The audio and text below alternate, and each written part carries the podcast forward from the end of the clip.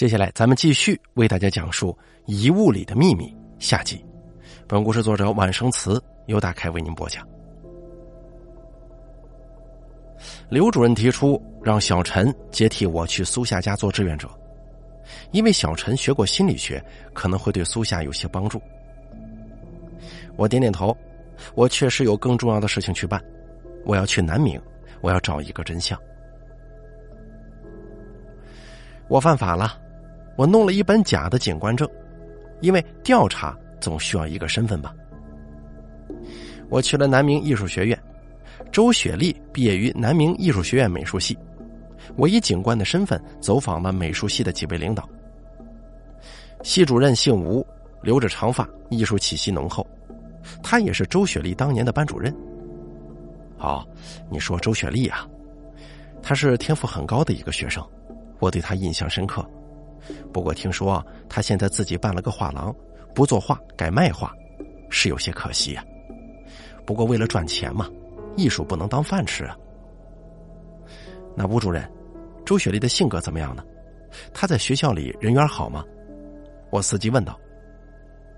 她是挺文静的一个小姑娘，给人的感觉就是特别清纯。人缘的话呢，她不爱交朋友，正常，搞艺术的人都孤独的嘛。吴主任有一搭没一搭的跟我聊了很久，在我掌握了足够我需要的信息之后，我起身准备离开。临走的时候，吴主任问我：“对了，警察同志，我还没问你呢，周雪丽犯了什么法呀？”我反问他：“你觉得他可能犯什么法？”“嗨，该不会是洗钱吧？这搞画廊的都爱干这种事儿，钱来得快，去的也快呀。”有点意思。周雪丽的画廊在南明解放路上，门面挺大，装修奢华，非常好找。第一次见到周雪丽，我觉得她有一股子风尘气息，从她身上完全找不到吴主任所说的清纯的感觉。周雪丽其实长得很仙，属于略施薄妆就很漂亮的那种类型，可她呢，偏偏化了一个大浓妆，老气横秋。在吴主任那边的那套说辞，周雪丽这边自然是不能用。我就借口自己是调查苏夏伤人案件的，想找他了解一下情况，并且展示了自己那本假的警官证。我能察觉到，当我提到苏夏这个名字的时候，周雪丽的表情有些微妙的变化。他上下打量我一番，然后招呼我坐下，说：“先去给我泡杯咖啡。”我见他跟店员小声嘀咕了几句，然后端着两杯咖啡往我这边走来。周雪丽的目光停留在我的助听器上了。冯警官，你的耳朵……啊，是在一次执行任务的时候耳朵受伤了。我坐直了身体，怕他看出我的心虚。哦，周雪丽哦了一声，声音拉得很长。猫屎咖啡，尝一尝吧。周雪丽端起咖啡杯，眯着眼睛笑着看我。咱们还是先谈一谈关于苏夏的事情吧。我没有心思跟他喝咖啡，不知道为什么，我觉得他的笑容里藏着危险。说什么呀？说了很多次了，我跟他不过是普通的网友，很久没联系了。你看我现在生意这么忙，哪有空管他那档子闲事儿啊？提到苏夏，周雪丽有些不耐烦。他说：“你偷了他的脸。如果他说的是真的，那么你到底是谁呀？”我觉得我低估了周雪丽，很明显，她是一根老油条。我知道对付这种人必须一步到位，不拿针尖扎他，他是不知道疼的。我直白的提问果然奏效，他表情一变，端着咖啡杯的手微微有些颤抖，这明显是心虚的表现。就凭着一个表情，我笃定他是有问题的。还没等我问出点什么来，几个穿着警服的人推门走了进来，我心里咯噔一下。原来这个女人刚才跟店员交头接耳，是让店员报警。那么她是怎么识破我的身份的呢？我那本假的警官证花了我五百大洋，我自认为可以以假乱真，吴主任都没看出端倪，周雪丽又是怎么看穿的呢？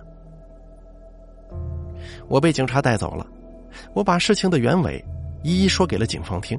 我心里祈祷着，他们可千万不要认为我精神有问题。冒充国家公职人员已经违了法，虽然我没有招摇撞骗，但仍旧被依法行政拘留了十五天。放出来的那一天，一个自称是纪检委的男人找到了我。不知道他是如何得知我在偷偷调查周雪丽的事情，但是他的出现从另一方面证实了苏夏跟我说的话。你好，我姓林，你叫我老林就行了。我们也在调查周雪丽，我们怀疑她跟境外的在逃官员常国良进行非法交易。大约在一年半前，原南明市市委书记常国良被人实名举报贪污受贿。我们去抓他的时候，他收到风声潜逃出国了。经调查发现，常国良有个情妇叫张小慧，一直在背后帮助常国良洗钱。常国良潜逃以后，张小慧也人间蒸发了。一道惊雷在我心中炸起，我把苏夏跟我说的话转述给老林听。听完之后，老林吸了一口凉气，问我。在 A 市的女孩子苏夏，如果真的是周雪丽，那这个周雪丽会不会就是张小慧呢？我们怎么就没想到，他们来了一招偷天换日啊？事情的真相似乎正逐渐浮出水面。对了，周雪丽应该还有个姑姑，拿这个周雪丽的 DNA 跟她姑姑 DNA 对比一下，不就知道是怎么回事了吗？我忽然想到，苏夏跟我说过，她还有个姑姑。不过很少联络。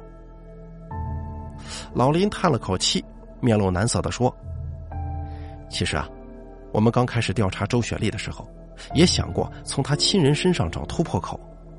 可是周雪丽的姑姑周梅在一年前死了，是车祸。周梅这个人性格孤僻，一辈子没结婚，也没孩子。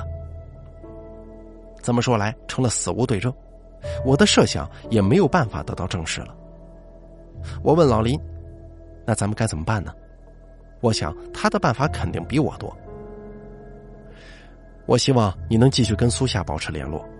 我相信现在露出水面的只是冰山一角。常国良贪污案案件错综复杂，也许他只是被人操纵的傀儡。咱们国家打击腐败的目的是要揪出藏在暗处的大老虎啊！老林意味深长的对我说。如果忽视藏在水面下的巨大冰山，国家就会像泰坦尼克号一样沉没的。我没想到事情牵连的这么多，竟然跟国家安危扯上了关系。可眼下我已经寸步难行了，我只是个普通人，从某些方面来讲，我还不如一个普通人。老林跟我互相交换了电话，我们约好及时交换彼此的信息。在分开的时候，我恳求老林：“对了，您能帮我收集一份周雪丽的资料吗？越详细越好。”老林点了点头，转身离开了。我坐上了回 A 市的大巴。回到 A 市以后，我片刻不敢耽误，我找到刘主任，希望他能继续将苏夏交给我来援助。我希望这件事情能由刘主任出面跟苏先生、苏太太说。我有顾虑啊。苏先生、苏太太虽然嘴上没有埋怨我，可心中肯定对我存有芥蒂。如果他们是犯罪分子，一定会拒绝我这个曾经差点打乱他们计划的人。你不在的这段日子，苏霞的病情有了极大好转。刘主任用手托了托他的眼睛，继续说：“小陈说他现在情绪很稳定，看来小陈对他的心理辅导起了作用啊。”我控制不住情绪的站起身来，朝刘主任吼道：“这根本不是什么治疗起了作用，他们正在抹杀他的人格。”小冯啊，你在说什么呢？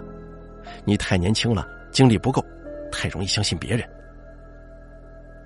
对于我刚才的无力，刘主任不怒，反而语重心长的与我对话：“苏夏是个精神病人，如果你相信他的话，也很容易被人误解。你明白我的意思吗？”我明白，可是，我问你，你是不是喜欢苏夏？喜欢？我从来没想过这个问题。因为家庭跟自身的缺陷，我很自卑，从来没有谈过女朋友，也不知道喜欢一个人是什么感觉。但我希望苏夏能够平安。每每想到那天她躺在沙发上，眼泪汹涌而出的样子，我就觉得窒息和心碎。她是那么美丽，她不应该遭受这种苦难的。没有，刘主任，我我只是想帮助她的。行了，你骗不了我的。年轻的时候我也爱过一个女孩，可是那个时候我已经有了家庭，她怀了我的孩子。你知道，在我那个年代，这是多么严重的错误。我毁了我的家庭，也差点毁了我自己，弄丢了工作，也没了他的音信呢。我看见刘主任眼中有泪水在闪烁，尽管他已经很克制自己的情绪了。刘主任摘下眼镜，用手掌擦拭了一下自己的双眼，然后对我露出一个长者的和蔼笑容。我跟你说这些啊，是希望你能明白，有时候爱错人，要付出极为惨痛的代价的。对于刘主任的事儿，我也听过一些八卦。刘主任原本是 A 市的一名医生，妻子是护士。刘主任爱上了自己的病人，还让那个女人怀孕了，妻子为此跳了楼，刘主任弄丢了工作。后来也许是为了赎罪，刘主任才做起了社会福利这一块的工作。这是刘主任一辈子的人生污点，但此刻他却用这个难以启齿的经历来劝我，我心中有些感动。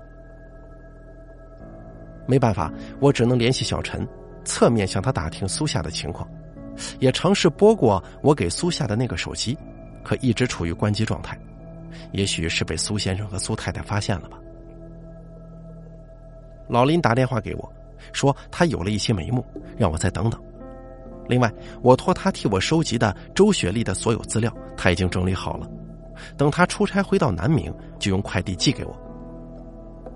而现在，我只能把所有的希望寄托在老林的身上。我们明明离真相很近，他就这么在你面前摆着，可我们没有办法证实它的真实性。这就像是小学那会儿做的证明题，无法给出让人信服的证据。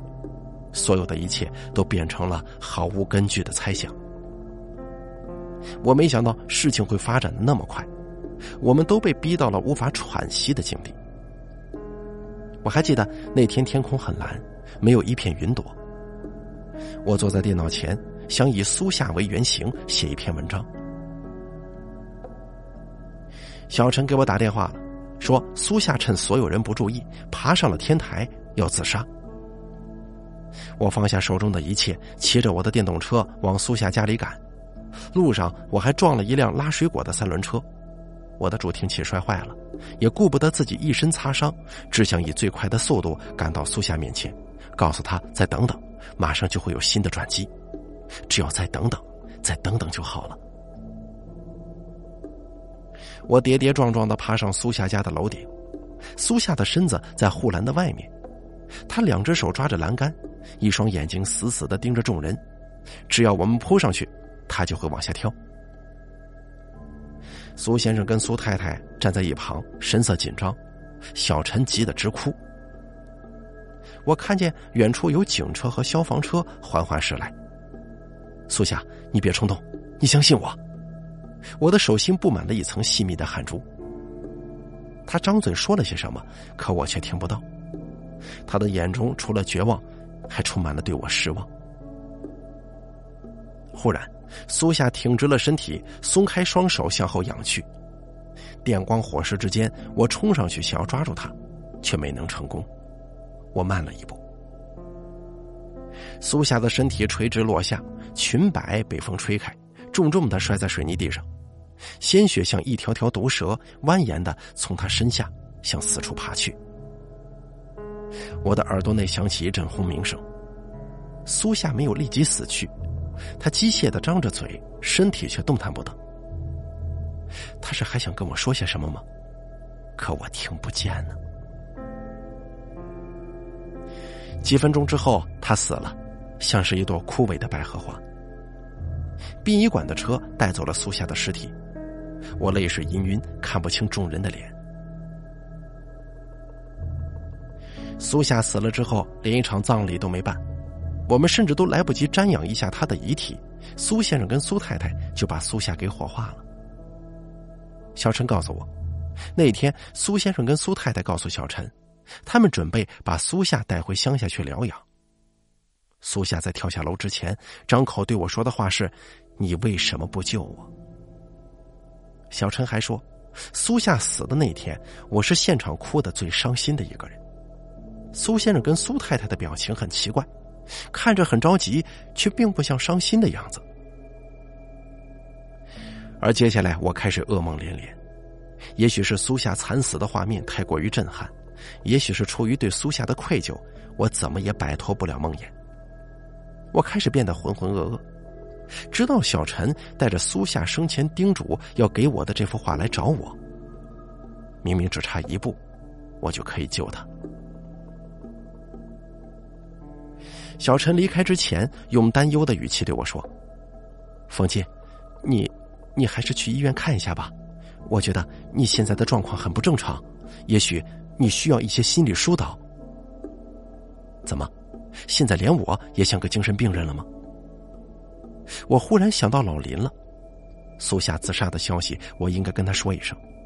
同时，我也迫切的想知道他调查到了什么。我拨通了老林的电话。响了很久才被接起来。接电话的不是老林，而是老林的妻子。他哭哭啼啼的告诉我，老林回到南明的那一天出了车祸，人当场就没了。老林死了。我向老林的妻子介绍了我跟老林认识的经过，并且把苏夏跟周雪梨的事告诉了他。尽管感觉自己很唐突，但我还是不得不问：“嫂子。”请问林哥有没有留下什么东西？我托他替我搜集了一些资料的。你说资料啊？有，有一个黄色的公文袋在我这儿。你什么时候来取？咱们当面说。老林的妻子提出跟我见一面。我决定去一趟南明市。老林的死绝对不是那么简单的，一双无形的黑手操纵着一切。我知道自己现在的处境十分危险。老林的死，同时也是给我的一个警告。他们连国家公务人员都敢杀，何况是我呢？我当即买了去南明的车票，第二天一早就到了南明市。我约了老林的妻子见面，他穿着黑色的衣服，眼里布满了红血丝。我知道老林死的蹊跷，他的工作性质注定会得罪很多人，我早就做好心理准备了。老林的妻子抹了一把眼泪，眼神当中透出一股子刚毅。这个女人比我想的要坚强。是，林哥查的案子影响了某些重要人物的利益，动了别人蛋糕了。也许林哥查到了什么，所以被人灭了口。对了，嫂子，东西你带过来了吗？老林的妻子点点头。老林出事当天，就有几个领导让我把老林随身的公文包交出来。我留了个心眼儿拷贝了几份，原版的被领导拿走了。我直夸他机智。老林的妻子递给我一个牛皮纸袋，袋子里厚厚的全是周雪丽从小到大的资料，那是周雪丽的生活轨迹，是他存在于这个世界上的所有证据。同时还有一张照片，是一个男人的侧脸，照片拍得很模糊。我在南明市找了个酒店住下，细细的翻看老林留下的资料，然后把所有的事情重新捋了一遍。老林做事很仔细，他在所有的资料后面都添加了详细的备注，其中有一张照片引起了我的注意力。照片的背面写着“永林街道三百二十六号，周雪丽儿时故居”。照片当中有一棵树，树干的形状扭曲。正是苏夏托小陈交给我的那幅画里的树啊！我上网搜索，永林街道在二零零七年的时候重建，这棵树因为影响道路施工被罚了。而二零零七年苏夏不过十几岁，如果他在二零零七年之前没有在南明生活过，怎么会记得这一棵他家门口的树呢？当初我报警，警察调查的时候，确实查到了苏夏的出生证明。还有苏先生、苏太太领养他的证明。这个幕后黑手背后的力量之强大，难以想象。他们可以凭空造出一个人，甚至编造出这个人的经历。虽然那些东西只是一张张盖着章的文件，那是我们存在于这个社会的证据。我忽然意识到，事情远比我想象的可怕。幕后黑手可能是一个或者几个拥有绝对力量的人。苏夏被偷的不仅仅是脸，那个窃取她身份的女人利用她的容貌和名字生活，她被窃取的是整个人生啊！我开始怀疑，老林给我的这些资料有多少真实性，会不会也是删减漂洗过后，对方想让我们看见的？细思极恐。还有那张照片，老林把这张照片放在档案袋里，说明它很重要。老林在照片的右下角写了两个字：“交易。”照片上的男人是谁？我仔仔细细端详，总觉得照片上的人有些眼熟，却又想不起来是谁。真相呼之欲出，不过却只能沉睡。我再往前走一步，也许等待我的就是万丈深渊了。也许事情到此，应该告一段落了吧。我觉得我的生活变成了一潭死水，苏夏死了，老林死了，可是我还活着。我为什么活着？大概是幕后大佬觉得我不足为惧吧。我的生活看似恢复了平静，可我的良心每天都在折磨我。我也会在深夜里辗转反侧，然后突然惊坐起，想要去为死去的老林还有苏夏做些什么。可我能做什么呢？我只能躲在电脑后面，把所有的事情以小说的形式讲述给我的读者听，至少他们不会认为我是精神病。没日没夜的过了个把月，陆峰给我打电话，带来了一个好消息，他在基因库里找到与我匹配的基因了。这意味着我马上就可以见到自己的至亲。陆峰让我去他家一趟。他要给我填个表，才能替我联系我的亲人，这是所里的规定。我坐车到陆峰家里，他住在市郊独栋的二层小别墅，院落里茶花开的奢靡。我很喜欢茶花，我请教过陆峰如何种植茶花。陆峰说，花肥要好，好的花肥才能养出最好的茶花。院子里还拴着一只藏獒，一见到我就朝我狂吠。虎子，别叫！陆峰呵斥藏獒，藏獒很听话，乖乖的回到窝里了。你坐一下，我给你倒杯饮料，果汁怎么样？陆峰热情的招呼我坐下，替我倒了一杯橙汁。我喝了一口，问他：“我填完表之后，大概什么时候能联系上？是爸爸还是妈妈？你确定吗？别搞乌龙了，那太伤感情嘛。”陆峰被我的一连串提问弄得发笑。哎呀，你别着急，很快你就会知道了。陆峰递给我一张表格，上面是我的一些个人信息，比如年龄、性别、身高、血型、有无重大疾病史等等等等。这个呢比较繁琐，我一项一项认真的填着。眼前的字迹越来越模糊，我有些看不清了。我甩了甩头。大概是没吃早饭，有些低血糖。我喝了一大口橙汁。陆峰坐在我对面的沙发上，脸上的笑容越发诡异起来。他为什么要对我笑？我的头怎么这么晕呢？我没有办法集中自己的注意力了。陆峰站起身子，走到我的面前，拿起已经被我喝空的橙汁。他的身影在我眼前晃动，全是水波纹的影像。这药真是有效啊，只不过给你吃了两粒而已啊。陆峰的声音变得空灵，充斥着我的耳膜。你，你给我吃的什么？我想要站起身来，却发现我的四肢根本不受控制。就是苏夏吃的药啊，哦不，应该是周雪丽。这个药有强效的镇定作用，能抑制你的中枢神经。我重重的摔倒在沙发上。身体不受控制，我的大脑却十分清楚。我感觉到陆峰拖着我往房间里走。他把我放在了床上，然后往我的静脉里注射什么东西。你跟某个富商配上行了，人家明天就过来动手术，双肾移植手术。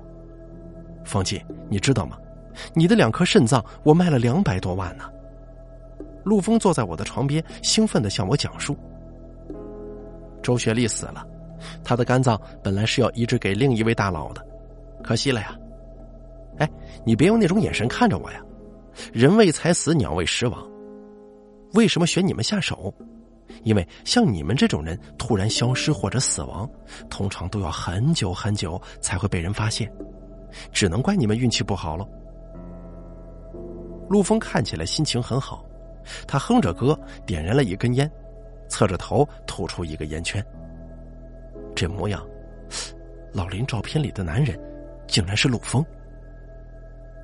所有的事情都被串联起来了。南明的周雪丽根本就没认出我的假警官证。这件事儿我只告诉过陆峰，可我当初却丝毫没有联想到他会有问题。我想说话，可此时此刻却只能发出呜呜的声音了。我体会到了苏夏的绝望，明知道死亡即将来临，却无处可逃。你放心，我答应过替你找你的亲人，我真的替你找到了。陆峰凑到我的耳边，他的声音如同鬼魅。你知道吗？你的父亲你是见过的，就是福利机构的刘长青刘主任呢，他也是我们的人。明天你的肾脏摘除手术就由他亲自主导，放心吧，他技术很好的。哦，对了，他不知道你是他的儿子，我没说，要是说了，他肯定就不同意我卖你了。你也不可能跟我们坐上同一条船。你知道的太多了，你死了我才能安心，我身后的老板们才能安心呢。到时候我会把你的尸体碾碎，制成花肥，埋在我的院子里，剩下的骨头嘛，喂给虎子吃。你不是说过你最喜欢茶花吗？哎，你的眼珠子怎么还能转呢？看来剂量不够，我再加一点。放心。好好睡上一觉吧。我即将被我的父亲和我的朋友杀死，也许没有人会察觉我消失了。我会变成陆丰花园里的花肥，变成藏獒口中的美食。我的肾脏会在一个陌生人的身体里继续工作，也许他们会抹杀掉我在这个世界上存在过的所有证据。我的意识逐渐薄弱。苏夏临死前的脸浮现在我的脑海里，我忽然弄懂了苏夏在临死之前想要说些什么。那个时候，他最想说的，也是最无用的两个字，就是救我。好了，咱们本期故事就说到这儿了，感谢您的收听。作者晚生词由大开为您播讲。